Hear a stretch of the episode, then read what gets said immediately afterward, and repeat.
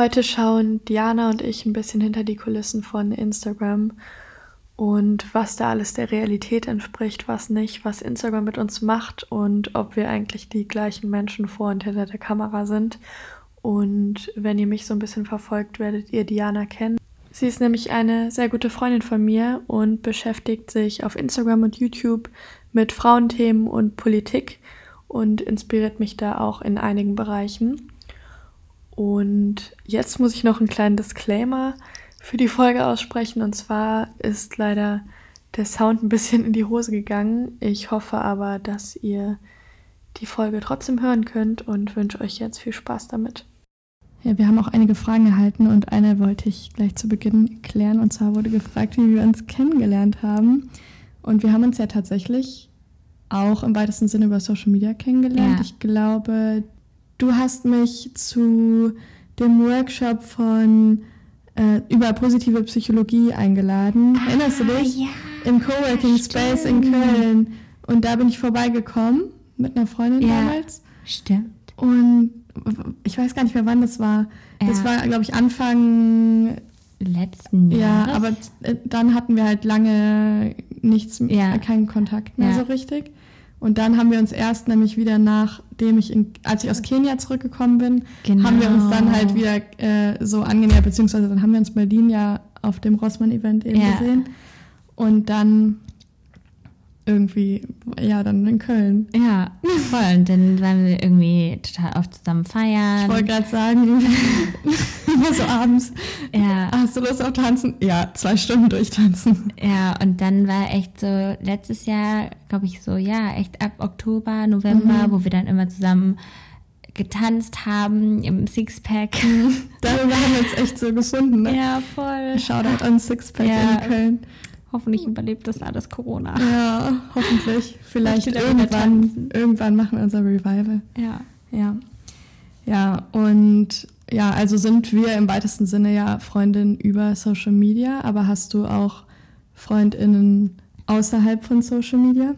Ja, auf jeden Fall. Also ich glaube, das ist auch ganz wichtig, da so eine gesunde Beziehung zu haben, beziehungsweise dass man Leute hat, die auf Instagram vielleicht sind, weil ich finde es ganz wichtig, dass man Kolleginnen hat, auch mit denen man sich austauschen kann. Mhm. Aber ich habe auch Freunde, die da nicht drauf aktiv sind. Und das finde ich irgendwie auch mhm. ganz angenehm. Beziehungsweise ich muss sagen, manchmal bin ich dann auch so verwirrt oder da stresst mich das, wenn ich mit den Leuten abhänge und ich denke so, oh nein, ich habe jetzt irgendwie fünf Stunden nichts mehr in meine Story gepackt. Soll ich das jetzt teilen, dass ich mit denen abhänge oder mit denen arbeite oder chille? Mhm. Also manchmal muss ich mich da auch noch so ein bisschen finden. Aber ja. wenn ich jetzt abends mit Leuten essen gehe zum Beispiel, dann finde ich es auch einfach richtig schön, Mal abzuschalten. Mal abzuschalten. Ja, ja, und unabhängig davon, ob die Menschen auf Social genau. Media vertreten sind oder nicht. Aber ich kenne das, also es, ich habe auch viele Freundinnen vor allem und Familie, die halt gar nicht auf Social Media erscheinen, also vor allem auf Instagram nicht erscheinen ja. wollen, weil die halt wissen, dann wird irgendwie über sie spekuliert oder irgendwelche Annahmen gemacht oder es gibt ja tatsächlich einfach wollen und ich, ich kann das komplett nachvollziehen. Ich weiß auch nicht, wenn ich es nicht beruflich machen würde, ob ich dann so auf Social Media so stark vertreten wäre und da so alles ja. teilen würde. Aber ähm, ja, deswegen, also gibt es das nimmt ja gleich vorweg, dass es halt einen ganzen Lebensbereich eigentlich gibt oder auch Dinge, die wir halt unternehmen, die man dann nicht auf Social Media sieht. Ja. Ähm, wie teilst du dir das ein? Also wie entscheidest du, was du zeigst und was du nicht zeigst?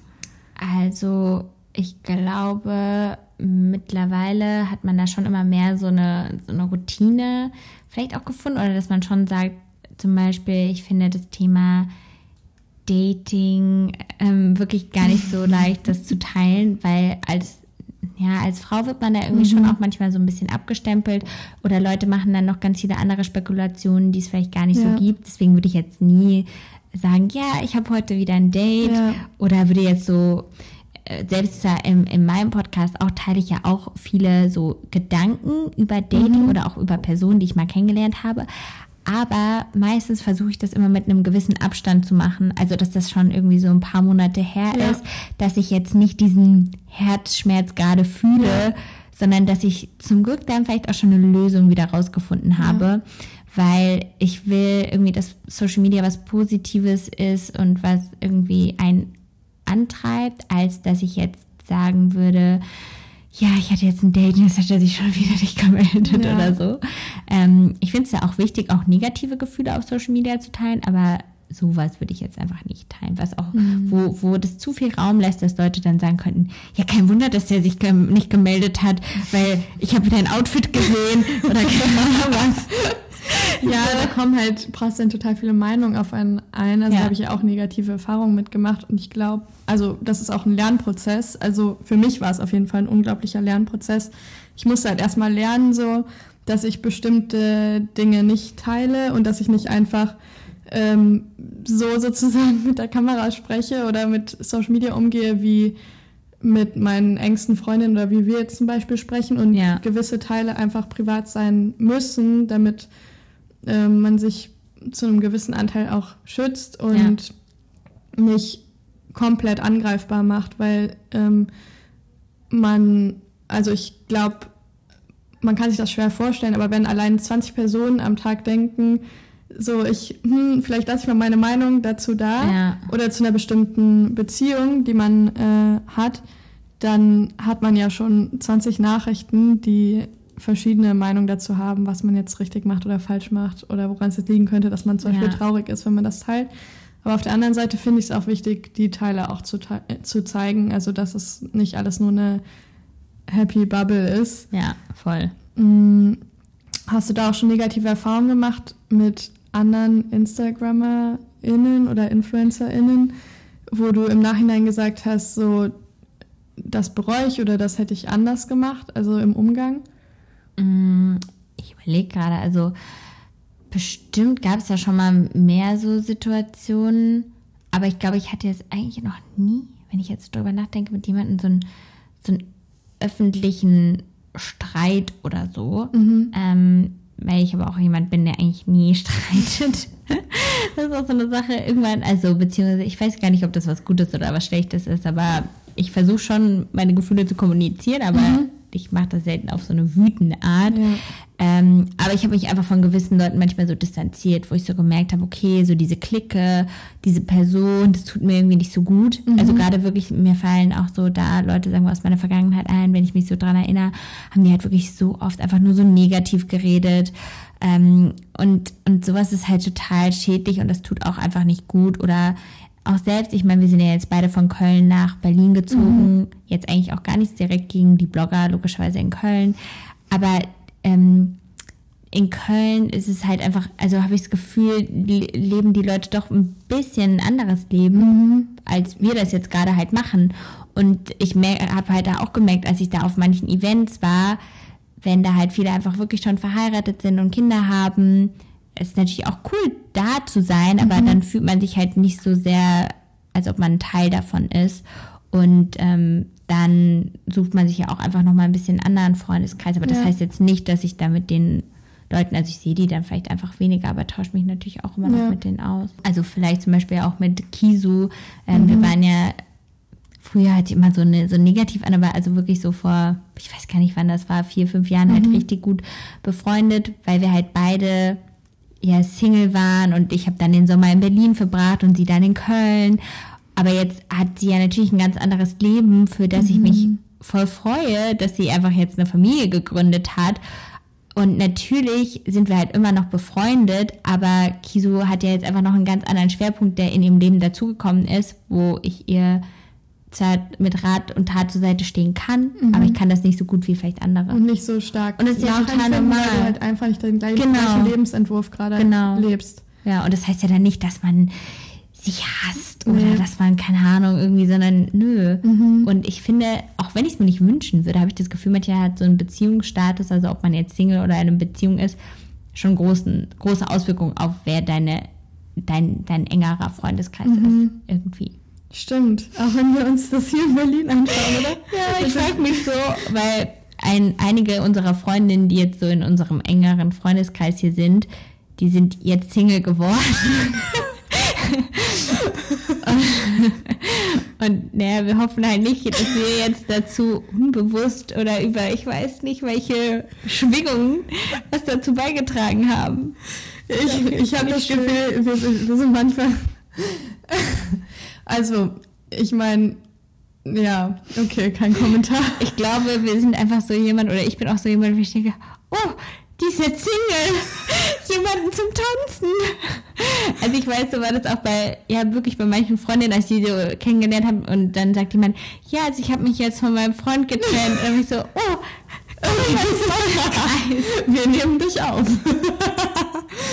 Ich glaube, weil wir halt beide auch so aktiv sind und wir matchen uns da so ein bisschen ja. auf dem Level von, von Energie ja. sozusagen. Und die neuen Singles sehen das dann so als Chance. Okay, ja. wir machen, also wir unternehmen jetzt ganz viel und wir gehen irgendwie raus und ja, ja. das ist, glaube ich, so das Ding. Ja. Hm, hattest du das schon mal, dass dir jemand gesagt hat, dass du so hinter und vor der Kamera wie ein anderer Mensch wirkst? Mm, also ich glaube, es gibt so manche Situationen, wo ich einfach mal ein bisschen anders bin. Ich würde schon sagen, dass ich sehr ich bin eigentlich vor der Kamera. Ähm, aber ich glaube, das sind auch so Eigenschaften von Social Media. Das habe ich nämlich letztens irgendwann auch mal so ein bisschen, ja, nicht direkt recherchiert, aber ähm, weil ich auch das Thema Einsamkeit und Social Media mich damit befasst habe. Und es gibt, glaube ich, Leute, auf der einen Seite kann Social Media natürlich sehr einsam machen, aber mhm. es kann auch manchmal als so ein Ventil wirken, wenn du sehr schüchtern bist, dass du halt dann sagst, ja, aber ich bin die Online-Diana und die Online-Diana ist mega selbstbewusst.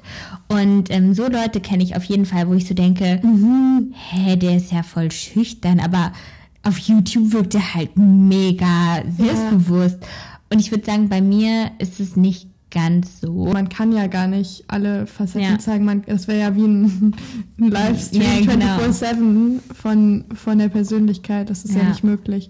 Aber trotzdem glaube ich auch, dass Instagram sich immer mehr dahin entwickelt oder jedenfalls die Personen, denen ich so folge und was ich so mitbekomme, dass immer mehr Facetten gezeigt werden auch und dass man sich dadurch aber auch weniger alleine mit seinen Problemen, mit ja. seinen Struggles fühlt. Zum Beispiel folge ich auch Menschen, die über ähm, Therapie sprechen ja. oder Mental Illness, verschiedene Krankheiten, psychische Erkrankungen was ich auch super wichtig finde und was natürlich auch ein Thema ist, mit dem ich mich beschäftige. Und ja, das finde ich ähm, super wichtig. Ja, voll. Das ist halt auch echt schön, dass man, wie gesagt, das so, dass das einfach angesprochen wird und da dann auch so ein bisschen enttabuisiert wird. Mhm. Ja. So. Die schönste Frage. Die, die, schönste Frage kommt zum Schluss. Wir haben uns sehr darauf gefreut. Nee, aber ähm, ich finde es auch eine wichtige Frage und zwar Thema Shitstorms. Wir hatten ja beide schon mal Shitstorms, ja. äh, auch nicht wenige davon. Und ähm, auch einen gemeinsamen ja. schon mal. Und zwar war das die C&A-Kampagne und da wurde mir auf jeden Fall Queerbaiting vorgeworfen. Ich, äh, weiß nicht, ob dir auch, aber ja. ähm, da ist die Frage, wie gehst du mit Shitstorms um? Also wie, wie machst du das, wenn, wenn du halt merkst, so, oh krass, da kommt eine negative Reaktion und nicht nur eine negative Reaktion, mhm. sondern das ist irgendwie so ein Schneeballeffekt. Ähm, wie machst du auch das, dass sich das dann persönlich nicht ähm, runterzieht mhm. und du mhm. halt trotzdem weitermachst und wie ist dann deine Strategie, wie du halt rangehst und ja. darauf also, reagierst? Ich glaube, so der schlimmste Shitstorm, den ich hatte, war Anfang des Jahres so zum Thema Rassismus, weil ich da so einen mhm. Journalisten interviewt habe, der so rassistische oder so alltagsrassistische Sachen gesagt hat. Ich habe das nicht erkannt. Und dann hat man wirklich so gemerkt, wie von Twitter die Leute auf Instagram gegangen sind und immer mehr gehatet haben ähm, unter meinem Account. Und ähm, das hat mir halt selbst so wehgetan, weil ich halt natürlich niemanden verletzen wollte. Und ich dachte so, wie komme ich da jetzt raus? Und für mich war es da eigentlich ganz wichtig, dass ich dann einfach daraus lernen wollte. Ich habe mich dann mhm. dem Thema Rassismus halt total angenommen, habe dann äh, mit einer Journalistin einen Beitrag dazu erstellt und habe eigentlich versucht, einfach, sagen wir nicht meinen Fehler gut zu machen, aber meinen Fehler zu erkennen und daraus zu lernen. Mhm. Und das finde ich eigentlich wichtig und da auch die Zuschauer dabei mitnehmen. Ich finde halt, ja, sagen wir, dieses Thema Queerbaiting finde ich halt super schwierig weil ja, Thema. Ich glaube, wir sehen, also ich weiß nicht, ich, ich sehe das halt manchmal anders da, glaube ich, mhm. als manche, die dann da immer haten. Ja, aber um die, ja, um nochmal genau, aufzuklären, genau, ja. ähm, was also, das eigentlich ist. Genau, Queerbaiting kann ja in zwei Begriffe sozusagen unterteilt werden. Also einmal queer ist einfach ein Sammelbegriff für alle sexuellen äh, Orientierungen außerhalb der Heterosexualität. Sprich, ich bezeichne mich auch als queer. Ähm, und Baiting ähm, bedeutet nichts anderes als ein Köder. Sp sprich, ähm, Queerbaiting ist dann, dass man sozusagen Marketing betreibt anhand von Darstellung von nicht heterosexueller Beziehungen zum Beispiel. Und wie heutige Medien einfach auch auf so eine Darstellung setzen ja. ähm, und sich sozusagen die, der LGBTQIA ähm, Themen bedienen, obwohl die Paare zum Beispiel in bestimmten äh, Inhalten nicht, also heterosexuell sind ja. so und diese Beziehung nicht führen. Und uns wurde das vorgeworfen, weil wir ein Bild gepostet haben, wo wir uns umarmt haben und uns nah waren, was für mich im ersten Moment kein Problem darstellt, weil es halt die Realität ist und weil wir Intimität halt auch in unserer Freundschaft so leben und uns nahe sind. Was ich aber gelernt habe, was ich auch als Problem erkannt habe, war, dass zum Beispiel bei der bestimmten Kampagne es halt ums Thema Pride ging mhm. und sich halt auch okay. dieser ähm, Begriffe bedient wurde, äh, was ich halt nicht hätte tun sollen ja. in dem Sinne, weil das halt, ähm, das kann halt den Eindruck erwecken, dass wir sozusagen dann das Vorspielen genau für, dafür, für Marketing ja und dafür stehen und ich meine ich ja. stehe dafür auch, aber nicht sozusagen genau. in Beziehung mit dir, genau. weil wir keine Beziehung genau. führen, sondern befreundet sind und in dem Sinne sind Shitstorms halt auch was Gutes, obwohl sie im ersten Moment ja. natürlich irgendwie verletzen, weil ganz viele Meinungen auf einmal auf einen eindrängen und man ähm, natürlich nichts mit einer negativen Intention irgendwie teilt. Aber ähm, es gibt halt auch eine unglaublich, ein unglaubliches Lernpotenzial und da habe ich halt viel dazugelernt und jetzt achte ich tatsächlich viel mehr darauf, dass ich halt extra zum Beispiel, wenn ich bestimmte Inhalte teile mit Freundinnen, dann dazu sage, dass wir irgendwie befreundet sind, ja, wenn wir halt befreundet ja, genau. sind oder dass ich halt irgendwie nicht, ja, dass ich halt das nicht tue, weil ich möchte in dem Sinne nichts anderes sozusagen darstellen, was nicht so ist. Ja.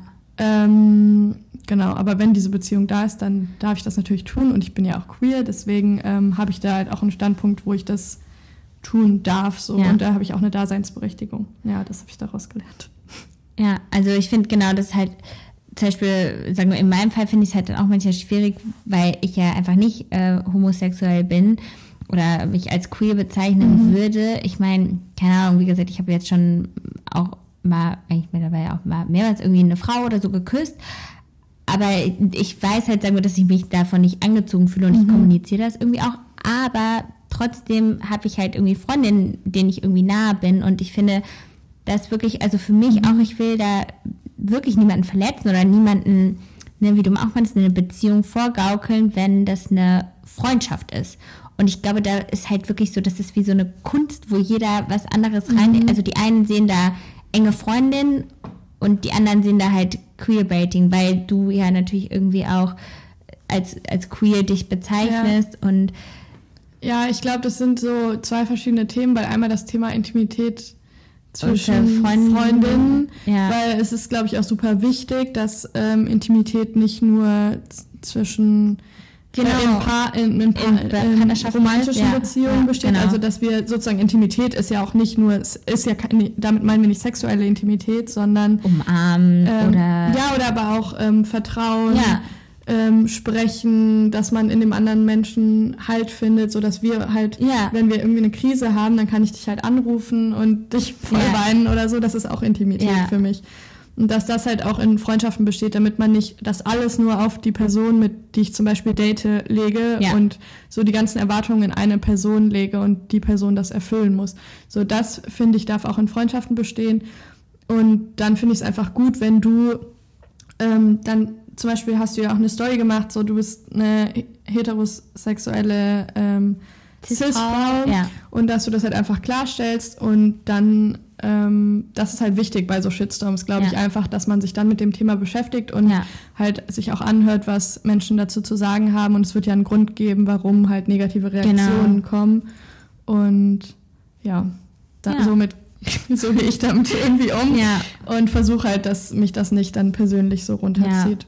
Genau, ich glaube, da kann man auch manchmal, muss da einfach jeder schauen, was für ihn da oder sie die beste Lösung ist. Ja, und als letzte Frage nochmal eine persönliche, und zwar die fand ich ganz schön. Und zwar, was habt ihr von der jeweils anderen gelernt? Und da ist mir bei dir direkt eingefallen, dass ich, ähm, da haben wir ein bisschen in deiner Podcast-Folge Mhm. drüber gesprochen, äh, schon bewundernswert finde, dass du dich oft, ähm, du hast ja gesagt, dass du dich zum Beispiel, also dass du dich nicht streitest und dass du dann halt dich distanzierst und so deine Schlüsse draus ziehst, Mhm. wenn du weißt, dass dir was nicht gut tut. Und ähm, das finde ich halt mega gut und das habe ich halt auch beobachtet, dass du dich gut distanzieren kannst, wenn dir so bestimmte Situationen nicht gut tun oder Mhm. bestimmte Menschen irgendwie. Und dass du das dann nicht so ganz persönlich immer an dich, Ja. äh, dich das so runterziehen musst. Also so wirklich so in Ja. so, ein, so eine Downward Spiral, Ja. wie es bei mir manchmal ist. Ja, Ähm, ja, das finde ich schon ähm, ja, bewundernswert. danke. Ja, ich würde Ja. sagen, bei dir finde ich auf jeden Fall, glaube ich, auch so dein Mut. Also, dass Mhm. du so, wie als du zum Beispiel in Kenia warst, dass du da so gar keine Angst, also wahrscheinlich hast du irgendwie Angst, Mhm. aber du machst es halt trotzdem. Ja. Also, und das finde ich irgendwie so schön, dass du dich einfach so Dinge traust und dass du da auch manchmal gar nicht immer so lange drüber nachdenken musst, sondern einfach die Dinge halt machst. Auch so, ich glaube, bei dir war das jetzt auch so mit Berlin, du hattest ja eigentlich auch vielleicht gar nicht so den krassen Plan dahinter. Mhm. Das, das war so eine 50-50-Entscheidung. Aber dachtest einfach so, ja, ich gehe da jetzt hin. Also, und das finde ich total cool, weil ich Ja. glaube, manchmal macht man sich viel zu viele Gedanken und vergisst dann auch einfach so ein bisschen zu leben. zu leben, ja, Ja. und auf seine Intuition einfach zu hören, einfach zu machen. Ja. Und dann im Nachhinein zu schauen, was es Ja. mit einem macht, ja. Und daraus zu lernen. Ja, danke dir für das schöne Gespräch. Gerne. Und ähm, schaut gerne nochmal, beziehungsweise hört bei Diana rein. Ja. Da haben wir nämlich drüber gesprochen, wie wir so mit Social Media persönlich umgehen und unsere Beziehung zu Social Ja. Media auch irgendwie ein bisschen positiv gestalten. Ja. Genau. Dann bis zum nächsten Mal. Tschüss. Tschüss.